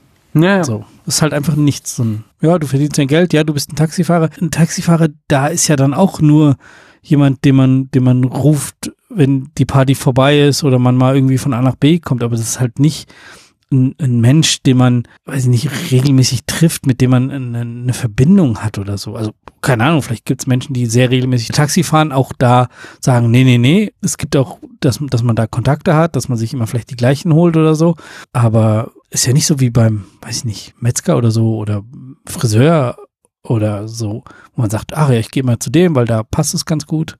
Sondern es ist halt so, ja, ein Dienstleister, der fährt und hm. ist egal. Ja. Ich glaube, mein Fazit ist, dass also in diesem Aspekt der Einsamkeit hat er schon irgendwo unser Mitleid verdient. Das ist schon so ein, so ein, da kann ich Empathie mit ihm haben, äh, dass es halt, dass der einfach kein schönes Leben hat. Aber ist es nicht selbstverschuldet? Also ganz ehrlich. Vielleicht, vielleicht ist es nicht selbstverschuldet. Man weiß, also da, da lässt ja der Film auch genug offen. So, was hat er denn für ein Kriegstrauma? Was hat er denn da für eine Wunde am Rücken? Was, was ähm, hat er denn da irgendwie für ein Leben vorher geführt? Das, das wird uns schon, finde ich, angedeutet, dass ich genug Empathie mit seiner Ausgangssituation haben kann, aber halt in keinster Weise, wie er darauf reagiert. Also was er dann daraus macht aus seiner Situation.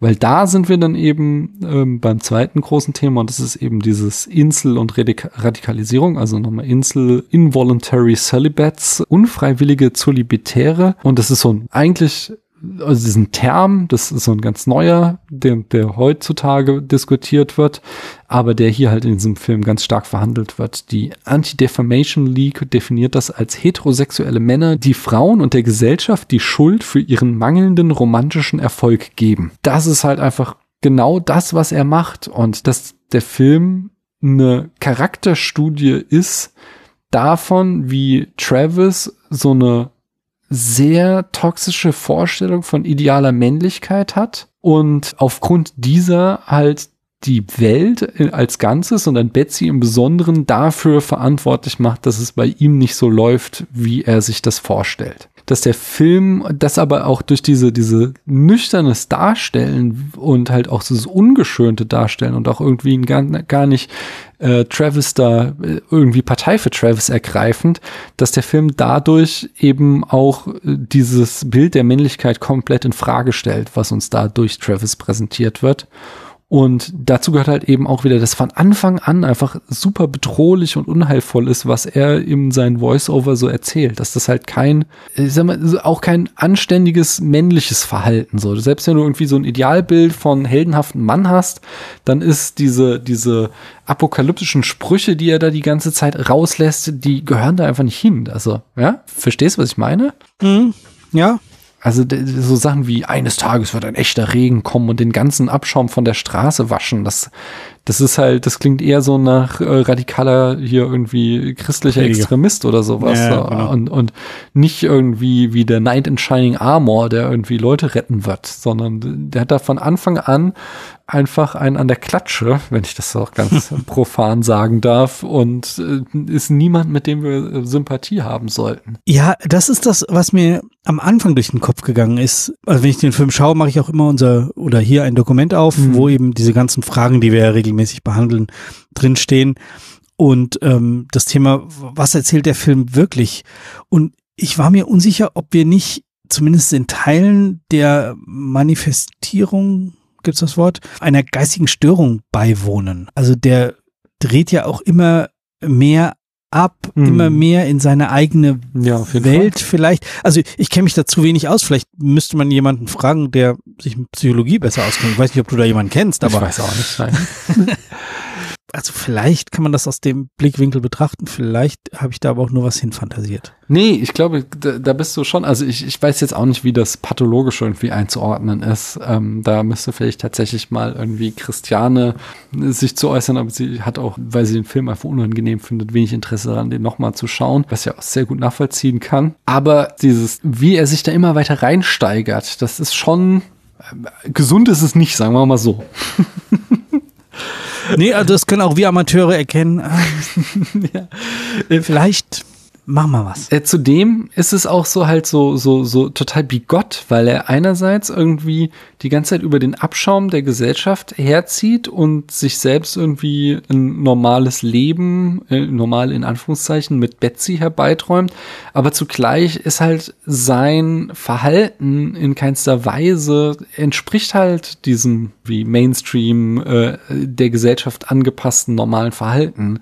So, also eben, dass er die ganze Zeit in Pornokinos geht, dass er versucht, eine Frau auf dem ersten Date ins Pornokino mitzunehmen, dass er auch so die Frau überhaupt schon Anfang an ja gestalkt hat, was ihr ja auch total unheimlich war, bis er sie dann mit diesem einen Gespräch für sich gewinnen konnte.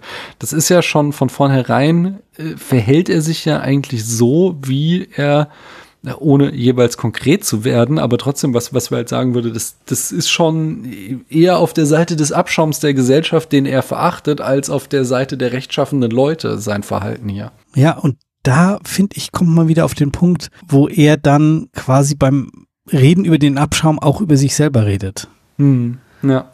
Also ist mir zwischendrin so ein paar Mal aufgegangen, so, nee, Alter, eigentlich redest du von dir. Und äh, das fand ich sehr klug gelöst von, von Scorsese oder Schrader, je nachdem, wer das so gemacht hat, hm. dass er halt über die anderen schimpft und eigentlich über sich selber redet. Hm. Seine Weltsicht hat dann halt auch zugleich was sehr Frauenverachtendes die ganze Zeit, weil er halt im freudianischen Sinne so einen Madonnen-Huren-Komplex hat dass er halt äh, Frauen immer nur einsortiert in, sie sind entweder Heilige oder sie sind Huren. Und Betsy beispielsweise, die er halt erst so auch als Engel beschreibt und sie ist diejenige, die ihn retten wird. Und nachdem sie ihn dann abgelehnt hat, beschimpft er sie halt maßlos und sagt, sie wird in der Hölle enden und so weiter. Iris wiederum ist ja einfach äh, buchstäblich eine Sexworkerin, als äh, ist ihr Job, aber er halt dann wieder den, die Meinung hat, er muss sie da retten, er muss sie da rausholen. Was ja eigentlich auch wieder so ein interessantes moralisches Dilemma ist, weil es ist ja nicht gut, dass sie als Minder Minderjährige da Sexworkerin ist. So, sie ist ja da offensichtlich nee. in einer Scheißsituation, auch wenn sie selbst das nicht erkennt und äh, noch nicht in einem Alter, wo sie das für sich entscheiden kann, dass das, dass sie das machen möchte. Mit zwölf. Ja, also sagt vorhin, äh, Jodie Foster war 14 Jahre alt, aber sie wird uns in dem Film als zwölfjährig beschrieben.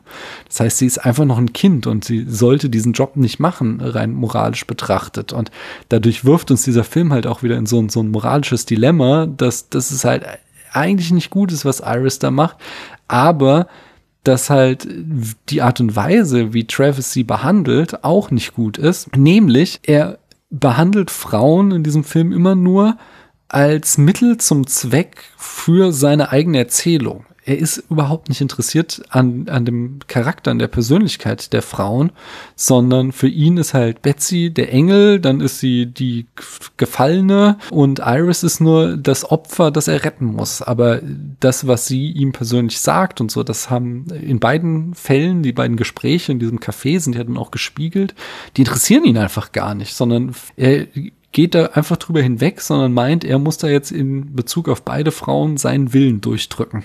Ja, er muss sie retten, er muss zum Held werden. Hm. Ja, äh, ob sie das wollen oder nicht. Ja, ja das ist, das ist doch ein Mann wie ihm egal. Naja. Ja, vielleicht musste er das ja auch im, im Krieg machen. Vielleicht hat er das in der Situation nicht machen können. Alles Interpretationsmöglichkeiten für uns. Hm. Und da sind wir wieder bei der Stelle.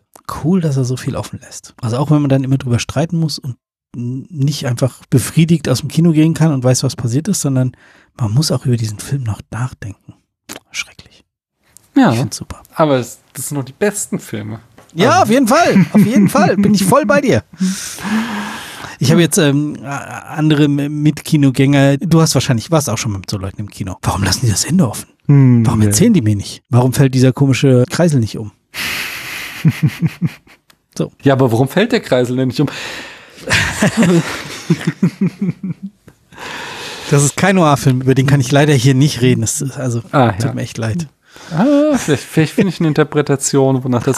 Anyway, Hey, nee, wir, wir reden, das sind 2010er, ich glaube, da reden wir über Blade Runner. Hast du zwar schon wieder vergessen gehabt zwischendurch, aber ich hoffe, du erinnerst dich jetzt wieder. Oder spätestens dann, wenn er dran ist, darum. Boah, wirklich Blade Runner? genau. So habe ich doch schon mal reagiert. Ja, ja, genau. Und dann, dann habe ich dir gesagt, du fandst den gut. Und so, niemals. Und dann hast du deine Punkte nachgeguckt und meintest, was, ich habe dem acht Punkte gegeben. Gott. Das wäre mir jetzt genauso wieder passiert. Ja. Hast du denn inhaltlich noch was zu sagen, bevor wir jetzt hier ausfransen? Ich habe nur nur so hier nitpicky ja, mach Quatsch, mal. lustige Sachen. Dann taucht ihr an einer Stelle fährt er ein ein Ehemann, einen Gehörnten sozusagen, der irgendwie seiner Frau hinterher spioniert und so. Hm. Hast du erkannt, wer das war? Das war äh, Martin Scorsese himself. Himself, ja, ja, genau. Mit damals noch erstaunlich dünnen Augenbrauen. Ja, ja. Also äh, ich habe es auch nur erkannt, weil ich es vorher irgendwo gelesen hatte. Hm. Und dann so, äh, warte mal, der sieht doch ganz anders. Nochmal ein Bild von ihm. Ja, ja, so sieht er aus, genau, aber nicht so wie der. ja, wir haben es schon mehrfach angesprochen, die grandiose Musik. Hm. Ich habe noch so, so, eine Absurdität, wenn ich mich recht erinnere, ist also der, der Senator, den er da zwischenzeitlich umbringen möchte, der heißt äh, Palantine was mich die ganze Zeit an Senator Palpatine von Star Wars total, erinnert. Total, ganz schlimm. Und der Schauspieler von ihm ist die Stimme von Darth Vader. Echt? Ja. Das ist zwar erst ein Jahr später, glaube ich, oder wann, wann Star Wars in die Kinos kommt, aber es ist äh, derjenige, der. Es ist nicht der, der in dem Kostüm steckt, das war nochmal ein anderer, aber es war der Original Voice Actor. Okay, krass. äh, hm. Absurde Parallelen hier. Aber ich ja, glaube, ja. unbeabsichtigt in diesem Fall. Ja, höchstwahrscheinlich. Aber die, die Anlehnung, das war auch in meinem Kopf. Ich musste irgendwie mehrfach hinlesen. Ich könnte es jetzt auch schon wieder nicht mehr sagen, wie er heißt. Genau hingucken. So, wie heißt der wirklich? Der heißt nicht, da sind mehr Ns drin oder so. Hm. Ja. In den äh, 90er Jahren gab's so, so ein, ich glaube, Drum Bass weitesten Sinne Projekt. Die haben aus diesem Film gesampelt, was ich natürlich in den 90er Jahren nicht wusste, mhm. weil ich da noch nicht so viel äh, Taxi Driver Kenntnisse hatte, aber es gab eine Szene in dem Film, wo er irgendwie durch die Straßen läuft und da ist so ein, so ein geleckter, seltsam geschminkter Musiker am Rand, der immer irgendwelche Musiktrommeln macht. Mhm. Das ist jetzt in dem Stil und das ist jetzt in dem Stil. Und das hat ähm, Apollo 440, ich weiß nicht, ob dir das was sagt. Ich weiß nicht, ob du so Eurodance-Quatsch gehört hast in den 90ern. Auch, aber das sagt mir jetzt nichts. Man kam fast nicht drum rum und äh, warte mal, ich spiele dir das mal gerade vor. Now back to Gene Krupa's syncopated style. Und dann geht's weiter. Das war so. Konntest du es hören? Ja, ich konnte es hören. Äh, ja. Und, und Anfang das Zitat war aus Und das Zitat. Das an, war von dem äh, dieser, Straßenmusiker, oder wie? Genau, das war dieser Straßenmusiker. Ah. Und ich äh, kannte das Lied. Ich habe die Platte damals auch irgendwie bei irgendeinem Urlaub oder so hat den, hat die irgendwie jemand dauernd aufgelegt und immer wieder diese, dass dieses Zitat immer wieder vorkam. Mhm. Und deswegen so, war ich so, so ganz überrascht. So, das kennst du, das ist ja, ach, das ist ein Sample von hier. Und äh, ja, wollte ich jetzt nur kurz noch kundtun. Ja, nice. Ja. Ich habe noch ein Zitat oder eine Referenz in dem Film. Und zwar hat äh, Paul Schrader auch selbst gesagt, dass er sich bei der Struktur stark an dem Western-Klassiker von John Ford, The Searchers, äh, orientiert hat von 1956. Denn in beiden Filmen geht es um einen Helden, der davon besessen ist, Frauen zu retten, die in Wirklichkeit gar nicht gerettet werden wollen. Und äh, einen leider sehr traurigen Fakt aus der Rezeptionsgeschichte habe ich noch, nämlich ähm, oh ja. so wie, also Travis, um sich an Betsy zu rächen, versucht er ja dann äh, den Senator Palantine umzubringen. Und in den 80ern kam es dann zu dem Fall, dass John Hickley Jr., der ein äh, psychisch kranker äh, Fan von äh, Jodie Foster war, Jodie Foster und meinte, um ihr beeindrucken zu können, wahrscheinlich auch in Anlehnung an Taxi Driver, ein Attentat auf US-Präsident Ronald Reagan begangen hat. Und äh, in der Hoffnung, dadurch die Aufmerksamkeit von Jodie Foster zu errangen, äh, erlangen. Er ist äh, dann für viele Jahre in die Psychiatrie gekommen, ist allerdings jetzt irgendwie Ende der 10er Jahre entlassen worden. Krass. No. Sachen aus so einem Film nachmachen, da ist doch schon viel an vielen Stellen falsch gelaufen. Oder? Ja auf jeden Fall. Stefan, nicht falsch ja. gelaufen ist dieses Gespräch, weswegen wir heute Abend noch eine Aufgabe haben, nämlich diesen Film auf einer Skala von 1 bis 100 Punkten einzustufen. Wie viel kriegt er von dir? Am Anfang habe ich mich wirklich schwer getan hm. und da hätte ich vielleicht in den 60ern gegeben. Oh, wow. Aber ja, ich hatte, also es war wirklich so, ich, ich habe auch irgendwie zwei oder drei Anläufe gebraucht, bis ich ihn dann schauen konnte. Ich habe das ja in einem anderen Podcast auch schon das eine oder andere Mal erzählt, dass ich manchmal Schwierigkeiten habe, mich so, so in so einen Film reinzugrooven. Mhm. Aber hinten raus hat er seine Wirkung nicht verfehlt, auch wenn manche Sachen ein bisschen außer, aus der Zeit sind äh, oder in der Zeit hängen geblieben sind, die heute nicht mehr so gut passen. Nee, ich gehe 88. Hm. Knapp unter neun Punkte bei uns, ja. Sehr schön. Und ja, du? ich gehe noch einen Ticken höher, aber auch in dem Bereich. Ich gebe ihm 92 Punkte. Es ist halt unerfreulich, was wir da sehen. Aber das auf sehr hohem Niveau tatsächlich äh, hat mich sehr beantwortet. Ich, ich finde es ja. halt total faszinierend. Also, ha. Es ist total unerfreulich. Man möchte die ganze Zeit weggucken und trotzdem ist es so gut gemacht. Hm. Also vielleicht liegt das auch an meinem Interesse an Film, dass man dann eben immer noch auf der zweiten Ebene gucken kann. Hm. Also wenn das, das die Story so wow, wird, kann man immer noch gucken so und wie zeigen sie mir das eigentlich gerade? Hm. Ja, absolut. Nee, nee, also ich habe schon gesagt in meiner Einleitung und ich bleibe auch beim Fazit dabei, mir gefällt wirklich am besten, dass der Film mich herausfordert und mich selbst am Ende mit dem Gezeigten zurücklässt und ich muss mein Urteil fällen. Und das so dieses, ne, was ich auch öfter mal gestellt habe, dieses, muss ein Film sich immer irgendwie an den am wenigsten talentierten Rezipienten wenden, weil dieser Film ist ja auch oft fehlinterpretiert worden, meine, aus meiner Sicht, nicht, dass viele irgendwie Travis ihn als Held abfeiern und sich das Poster von ihm in die WG gehängt haben und hast nicht gesehen. Aber ich sehe ihn halt als, als absoluten Insel und als absoluten äh, eben Nicht-Helden, also auch kein Anti-Held, sondern er ist halt wirklich äh, quasi der Villain dieses Films und bin von vorne bis hinten der Meinung, wir sehen ihm bei seinem geistigen Verfall zu. Und dieses, dass ich eben gezwungen bin, mich selbst mit diesem Film auseinanderzusetzen und mein Urteil zu fällen, das gefällt mir sehr, sehr gut. Ja, gehe ich mit. Da sind wir, landen wir bei 90 Punkten. Das kann ich ausrechnen, ganz spontan. Ja, super. Sehr schön. Da wird er auch weit oben in die Charts einsteigen und da gehört er hin. Ich habe jetzt leider nicht die Spätfilm-Charts auf meinen Unterarm tätowiert, dass ich nachgucken könnte. Es wird ja auch im nächsten Vorgeplänkel, werdet ihr es dann erfahren. Da werde ich euch auf dem Laufenden halten, wo der Film gelandet ist. Ah. Du hast aber doch bestimmt auf deinen Arm tätowiert, was wir als nächstes besprechen werden. Nee, das weiß ich nicht.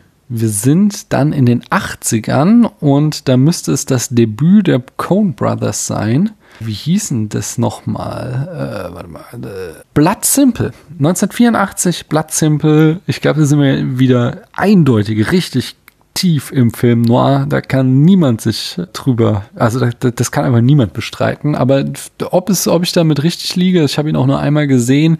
Äh, das müssen wir dann beim nächsten Mal, wenn wir hier wieder zusammenkommen, ausbaldovern. Vielleicht hast du da ja auch eine ganz andere Meinung zu. Hast du den schon gesehen? Nee, ich, ich habe noch nie mal von dem Film gehört. Ja, das ist, äh, äh wie gesagt, Debütfilm der Coen Brothers mit einer äh, blutjungen äh, wie heißt sie? Die ist ja mittlerweile verheiratet, auch mit, mit einer blutjungen Frances McDormand als femme fatale.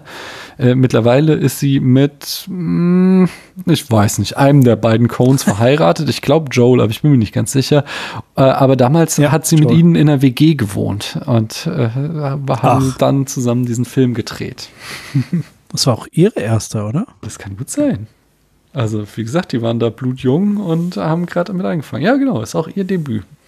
Deswegen, liebe jungen Leute, die ihr uns zuhört, zieht in WGs. Ihr könnt vielleicht die neue Frances McDormand oder den neuen äh, Joel Cohen kennenlernen. Ja, genau.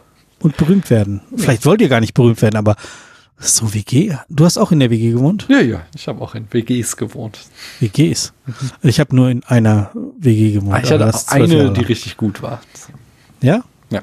Sehr gut. Das müssen wir dann mal im nächsten Vorgeplänkel besprechen wir mal WGs. Das machen wir mal. Stefan, bis zum nächsten Vorgepläckel. Wo in diesem wunderschönen Internet kann man denn noch mehr von dir hören, wenn man jetzt noch mehr von dir hören möchte? Ja, im Sneakpot auf äh, in eurem Podcast-Player einfach nach Sneakpot suchen. Also mit D wie Podcast und nicht wie Pot, Pothead oder was oder Topf. Da bin ich zu finden, fast jede Woche. Es gibt fast jede Woche eine Sendung. Und da bin ich auch fast immer dabei. Ja, sehr schön. Ich werde auf jeden Fall in die nächste wieder reinhören. In die letzte habe ich schon reingehört. Und in die nächste Folge werde ich auch auf jeden Fall wieder reinhören. Und vielen Dank. Ja, ich danke dir auf jeden Fall auch, dass du hier warst und mit mir diese Folge aufgenommen hast. Es hat mir natürlich sehr viel Spaß wieder gemacht und du bist fest eingeplant für die nächsten Folgen. Ja, vielen Dank für die Einladung. Ich komme immer sehr gerne hierher, auch wenn das deutlich mehr Vorbereitung verlangt als so manche Aufnahme bei uns, wenn ich ehrlich bin. In, in unserem Chat hast geschrieben, endlich wieder in Ruhe spoilern können. Von ja. ja, ja, eben so intensiv, wie wir übers Ende geredet haben, kann man natürlich in einem Film Podcast, wo du eben nicht spoilern möchtest. Genau, also selbst, selbst wenn dass die den Film noch nicht gesehen haben, gell? Genau. Und äh, da kann man so Sachen einfach gar nicht verhandeln. Mhm. Also man kann so ein bisschen über das Ende sprechen, aber ja, nicht ernsthaft.